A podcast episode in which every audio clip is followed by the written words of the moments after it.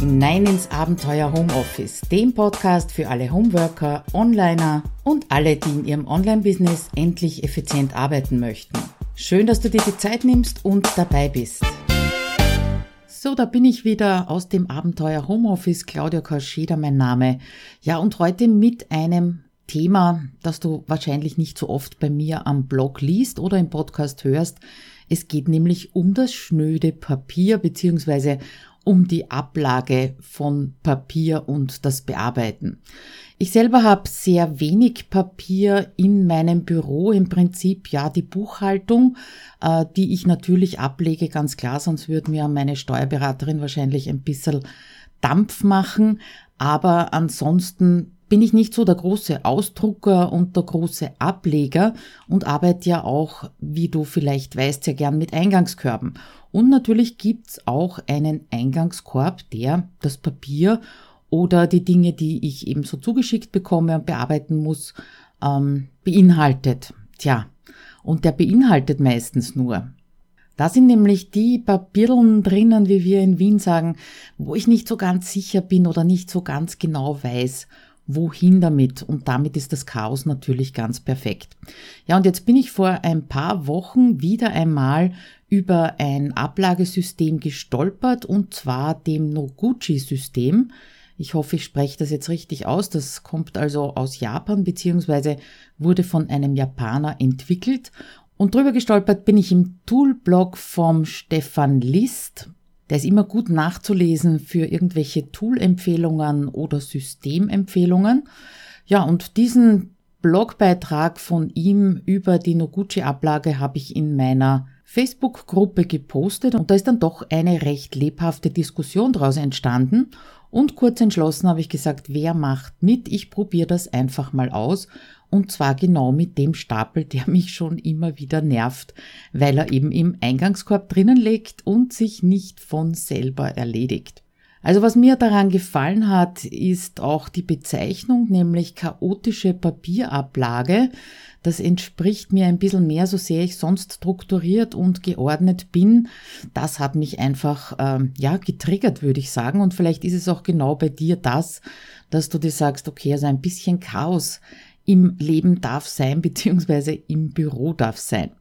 Und ich bin schon öfter drüber gestolpert, nicht zuletzt im Toolblog eben, aber irgendwie hat das nie gepasst und jetzt ist es eben soweit, dass ich das ausprobiert habe und auch ein Teilnehmer aus der Facebook-Gruppe hat es ausprobiert, hat mir Fotos geschickt und seinen Erfahrungsbericht geschickt. Den findest du dann auch natürlich im dazugehörigen Blogartikel und den findest du wiederum unter abenteuerhomeoffice.at-032. Da ist also auch vom Jens Beckmann abgedruckt, was er zu diesem Ablagesystem meint. Aber okay, fangen wir mal von vorne an, bevor wir uns da ins Papierchaos stürzen, ins Geordnete und zwar mit den klassischen Ablagesystemen, die meistens in Ordnern stattfinden. Das heißt, in diesen dicken, fetten, starken Ordnern, die hast du sicher auch herumstehen und ich habe da natürlich meine Buchhaltung drinnen. Und prinzipiell kenne ich persönlich, es gibt sicher noch 100 mehr, aber ich kenne eben persönlich drei Wege abzulegen, Papier abzulegen. Einmal nach dem A bis Z Prinzip. Das heißt, du gibst also ein A bis Z Register hinein in den Ordner und bei jedem Papier, das du aufheben möchtest, entscheidest du, wo gehört's denn nun hinein, quasi mit unter welches Stichwort. Und da sind wir auch schon bei der ersten Problematik oder beim ersten Nachteil. Ähm, ja, welches Stichwort nimmst du? Ich nehme jetzt mal nur die Versicherungspolize vom Haus. Äh, kommt unter H wie Haus, unter V wie Versicherung, unter P wie Polize. Ähm, ja, da gibt's also wieder einige Möglichkeiten, das abzulegen. Und wenn du das dann genau einmal im Jahr brauchst, diese Unterlagen, um sie zum Beispiel für die Neu oder gegen die neuen auszuwechseln, dann bist du wieder auf der Suche. Und mir ist es sehr oft so gegangen, ich habe also so einen A bis Z Ordner, aber der lebt nicht sehr. Da sind also sehr alte Dinge drinnen, die ich vielleicht auch mal aussortieren sollte. Beim Ablegen selbst geht's natürlich flott. Das ist das große, das ist der große Vorteil. Lochen A bis Z entscheiden, wo es hineingehört und ablegen. Aber der Nachteil eben, wenn du etwas suchst, überlegst du zuerst einmal ziemlich lang, unter welchen der möglichen Stichworte du das abgelegt haben könntest. Weil das, was du dir heute äh, zu diesem Dokument denkst, ist vielleicht was ganz was anderes als damals, wie du es abgelegt hast. Also das A bis Z-Prinzip auch so ein bisschen chaotisch, wenn du dich wirklich immer strikt an Stichworte hältst, dann kann das natürlich funktionieren. Wobei ich zugeben muss, alleine dieser Vorgang äh, des Lochens und äh, Ordner rausnehmen und reinheften, wieder zumachen, ja, irgendwie ist das nicht meins.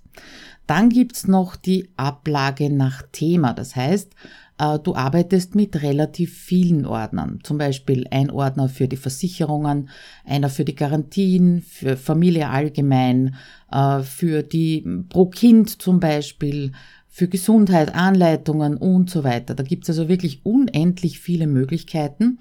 Und der Vorteil äh, von dieser Ordnerstruktur nach Thema ist vermutlich, dass du weniger suchst als bei der A bis Z Ablage weil sich durch die Themen eben schon ergibt, dass das Ding höchstwahrscheinlich nur in einem Ordner drinnen sein kann.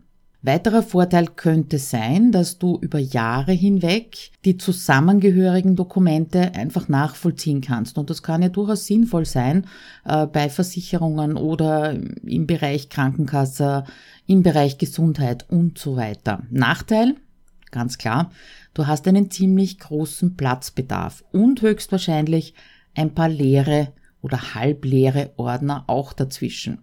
Also pro Thema ein Ordner, wenn du viel Platz hast und sagst, ja, da hast du einen schönen Überblick drüber, kann ich natürlich auch empfehlen.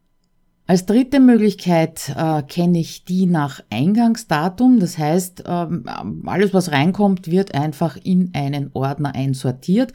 Wobei sortieren kann man auch nicht sagen, weil das Neueste kommt immer oben auf. Und wenn der eine Ordner voll ist, dann wird eben das Datum draufgeschrieben, bis wann diese Ablage reicht und ein neuer Ordner eröffnet und auch wieder ja nach demselben Prinzip abgelegt.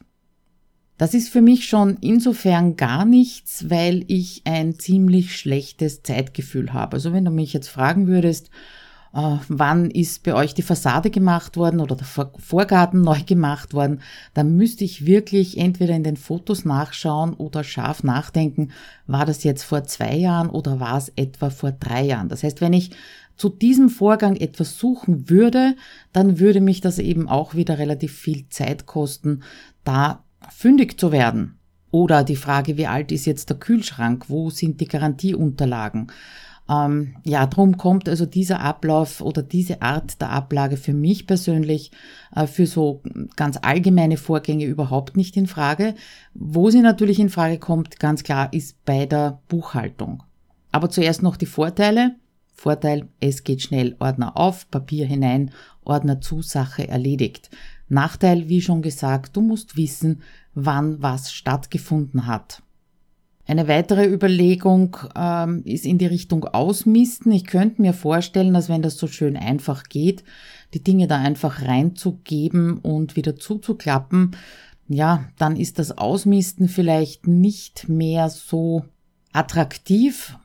Es sei denn, du gehst wirklich her und wirfst zum Beispiel nach sieben Jahren, das ist ja in Österreich die Aufbewahrungsfrist, ungesehen alles weg, was in diesem einen Ordner von vor sieben Jahren ist. Das wäre natürlich auch eine Möglichkeit, aber ich denke, da kommen schon einige Ordner zusammen. Aber wo funktioniert das? Bei mir zum Beispiel bei der Buchhaltung ganz klar, allerdings nicht nach dem Eingangsdatum, sondern nach dem Datum des Geldflusses.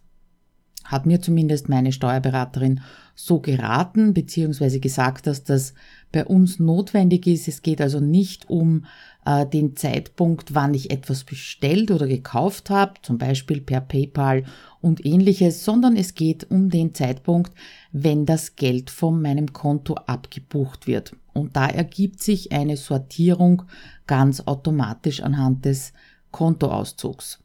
Das funktioniert aber ganz gut, auch regelmäßig, aber das ist ein anderes Kapitel. Und jetzt kommen wir zu Nummer vier, die ich eben jetzt ausprobiere, gerade diese Noguchi-Ablage. Und im Toolblock, den Artikel habe ich dir natürlich verlinkt in meinem Blogbeitrag. Äh, das sind eine Menge Ressourcen, wie man diese Kuverts selbst basteln kann, wo eben die Ablage stattfindet und so weiter. Also das verlinke ich dir einfach. Auf das gehe ich gar nicht mehr näher ein. Ich sagte nur, was du brauchst, um mal anzufangen, zu starten. Du brauchst einmal eine Menge C4-Umschläge. Das sind die A4-Umschläge beziehungsweise die Umschläge, mit denen du A4 Unterlagen verschicken würdest. Die sind natürlich ein bisschen größer, damit das auch hineinpasst. Oder du bastelst dir selber diese Behältnisse, Umschläge, Mappen, wie auch immer du es nennst. Da gibt's eben auch im Toolblog ein paar Bastelanleitungen. Ich hatte das große Glück, dass ich noch einige oder einen ganzen Stapel von solchen Umschlägen zu Hause gehabt habe und darum bin ich eben auch sehr schnell ins Umsetzen gekommen. Also du brauchst Umschläge oder Mappen. Dann brauchst du eine Möglichkeit, diese Mappen aufzustellen. Ich selber habe jetzt die Umschläge eben genommen, das heißt, ich habe hochkant aufgestellt.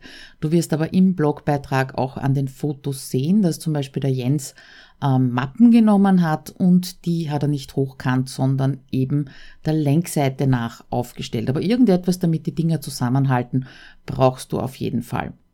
Ja, und zuletzt, ich glaube, da wird es keine Schwierigkeiten geben, brauchst du natürlich Unterlagen, die entweder am Schreibtisch seit Ewigkeiten liegen oder in deinem Eingangskorb oder in irgendeiner Schublade und die dich schon lange nerven, um sie eben in diese Ablage einzuordnen. Ja, und ein kleiner Tipp noch, das habe ich nämlich falsch gemacht, äh, werde ich in Zukunft anders machen. Wenn du mit C4-Umschlägen arbeitest, dann schneid nicht nur die Klebelasche ab, sondern vielleicht zwei, drei Zentimeter darunter auch, weil wenn du dann ein A4-Dokument hineingibst, dann schaut das so ein Stückel raus und du tust dir natürlich beim Herausnehmen leichter. Der Ablauf, wie du mit den Papieren, die hereinkommen, egal um welche Vorgänge es sich handelt, können natürlich auch äh, technische Anleitungen sein. Ja, habe ich also einige Male gelesen, dass mit diesem Ablagesystem auch diese Anleitungen verwaltet werden. Also Ablauf ganz klar. Jedes einzelne Stück Papier unter Anführungszeichen, natürlich können es mehrere Seiten sein oder mehrere Dinge sein, die zu einem einzigen Vorgang zusammengehören. Also jeden einzelnen Vorgang, egal aus wie viel Papier der besteht, der kommt in einen extra Umschlag oder in eine Mappe. Auf diese Mappe, oder ich nehme jetzt mal den Umschlag, weil ich es einfach so gemacht habe, auf diesen Umschlag notierst du Stichworte. Und zwar auf der Lenkseite, also Hochkantseite.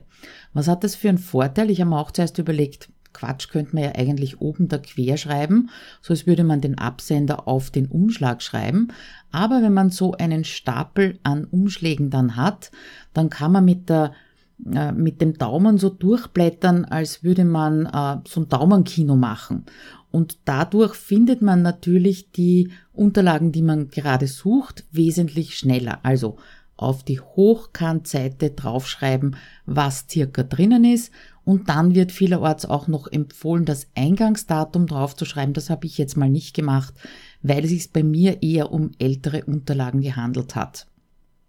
Ja, und dann stellst du in dein Behältnis diese Mappe ganz nach links und das hat sein System beziehungsweise seinen Sinn. Denn wann immer du jetzt äh, Unterlagen aus diesen Umschlägen brauchst zum Bearbeiten, zum Nachschauen, Auswechseln von zum Beispiel alten, Not alten Notizen oder alten Polizen, wenn, wenn wir bei der Versicherung bleiben. Dann nimmst du diese, diesen Umschlag raus und stellst ihn wieder ganz nach links. Denn was bedeutet das?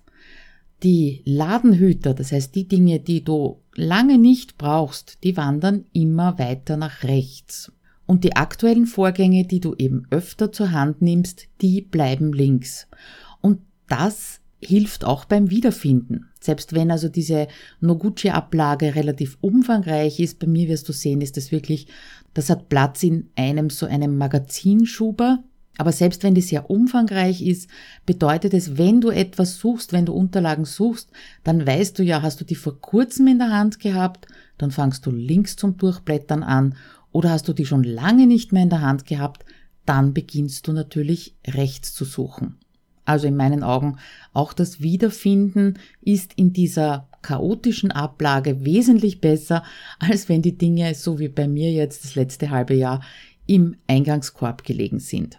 Was kann da jetzt alles drinnen sein? Ich habe schon gesagt, äh, ich habe gesehen, dass technische Unterlagen, also irgendwelche Anleitungen äh, zum Beispiel drinnen abgelegt werden. Und es kommt sicher darauf an, wie dein gesamtes Business ausschaut. Aber ich habe Kunden, die sehr viel mit Papier arbeiten und arbeiten müssen, auch mit Ausdrucken arbeiten müssen, selbst wenn sie es per E-Mail geschickt bekommen. Und genau für dich, wenn du sowas hast, wäre das optimal, damit du sie erstens schnell wiederfindest und zweitens nicht auf einem Stapel immer vor deiner Nase liegen hast. Ja, und wenn so ein Projekt zum Beispiel abgeschlossen ist, dann wandert es automatisch ein Stückerl weiter nach rechts. Die Frage ist natürlich auch, wie groß darf diese Ablage überhaupt werden? Du wirst sehen, bei mir ist sie noch sehr klein. Beim Jens ist sie schon relativ umfangreich und ich glaube, das ist Geschmackssache. Und in anderen Beschreibungen von diesem System, das habe ich also auch ganz schlau gefunden, ähm, ist, wenn es besonders groß wird und unübersichtlich wird und du sagst, okay, also da jetzt so diesen Meter an Umschlägen durchzublättern jedes Mal, das ist relativ mühsam, dann kannst du das natürlich in Themenbereiche aufgliedern. Zum Beispiel einen Schuber für aktuelle Kundenprojekte oder einen anderen für Anleitungen, die du immer wieder brauchst. Also die Themensortierung innerhalb dieser Noguchi-Ablage, die kann dir dann natürlich auch wieder helfen, dass du wesentlich schneller an die Dinge rankommst, die du gerade brauchst. Ja, wie bei allem natürlich, anpassen, das heißt ausprobieren erstmal und dann anpassen, wie du es für dich brauchst. So hat eben der Jens zum Beispiel, der hat offene Mappen verwendet und die fallen natürlich auseinander wenn sie so abgestellt werden. Das würde mich persönlich rein von der Optik her stören. Aber wenn das für ihn die, der richtige Weg ist, ja, und er diese Mappen auch gerade zu Hause gehabt hat und nicht verwendet hat, dann ist das ideal, um zumindest einmal dieses System auszuprobieren. Also stürzt dich da nicht in großartige Kosten, sondern äh, kauf dir mal so ein 50er Pack äh, Umschläge oder bastel sie dir selber, wenn dir das gefällt. Oder nimm eben solche äh, Glassei-Mappen, was auch immer du gerade zu Hause hast. Und dann als letzten Tipp vielleicht noch, geh nicht die ganz alten Dinge an, sondern such dir wirklich mal so die Stapel, die dich schon lange stören, die du dir fünfmal pro Woche durchschaust, weil du irgendetwas suchst und setz mit diesen Dokumenten, mit diesem Papier einmal diese Ablage um und dann siehst du ja ganz genau, ob das was für dich ist oder ob dich dieses Durchblättern einfach nervt. Ich kann mir vorstellen, wenn du jetzt deine gesamte Ablage anfängst zum Umstrukturieren, dann ist das zwar ein wunderbares Projekt, mit dem man sich von anderen Dingen ablenken und abhalten lassen kann, aber wenn du dann draufkommst, das ist nichts für mich, hm, ja, ich würde sagen, das artet dann wirklich in Arbeit aus, wenn du das Ganze wieder umwursteln möchtest. Also das ist absolut nicht notwendig. Um so ein System auszutesten für dich, dann fang mal klein an. Ja, zuletzt gab es natürlich in dieser Diskussion auch noch den Einwand, äh, dass diese gesamte Ablage sehr umfangreich werden könnte. Und ja, das ist nicht unrichtig. Ich habe mir dann überlegt, bin ja noch nicht so weit, hab's ja noch nicht so lange, dass ich äh, zumindest Ende des Jahres, vielleicht sogar quartalsmäßig, mir diese Vorgänge oder diese Papiere durchschauen werde und dann entscheiden werde, Kommen die in ein Archiv, das heißt, werde ich sie das nächste Jahr brauchen oder nicht? Oder kann ich sie vielleicht sogar wegwerfen? Dadurch sollte diese Ablage eigentlich ständig weiterleben. Sie ist nämlich nicht als Archiv gedacht, also nicht etwas, dass du fünf Jahre, sieben Jahre immer dieselben Dinge drinnen sind, sondern wirklich für Vorgänge, für Projekte, die leben und die du laufend brauchst. Alles, was dann ein halbes Jahr lang nur mehr ganz rechts schlummert, das kannst du getrost entweder archivieren, vielleicht nimmst du sogar nur diese Umschläge und packst sie so in Kartonboxen und schreibst drauf von bis.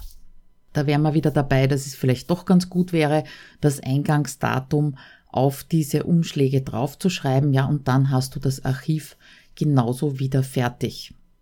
Also wenn du auch die Variationen sehen möchtest, wie das ausschaut auf den Bildern beziehungsweise den Erfahrungsbericht vom Jens durchlesen möchtest, dann würde ich dir empfehlen, mal kurz am Blogbeitrag vorbeizuschauen unter abenteuerhomeoffice.at-032.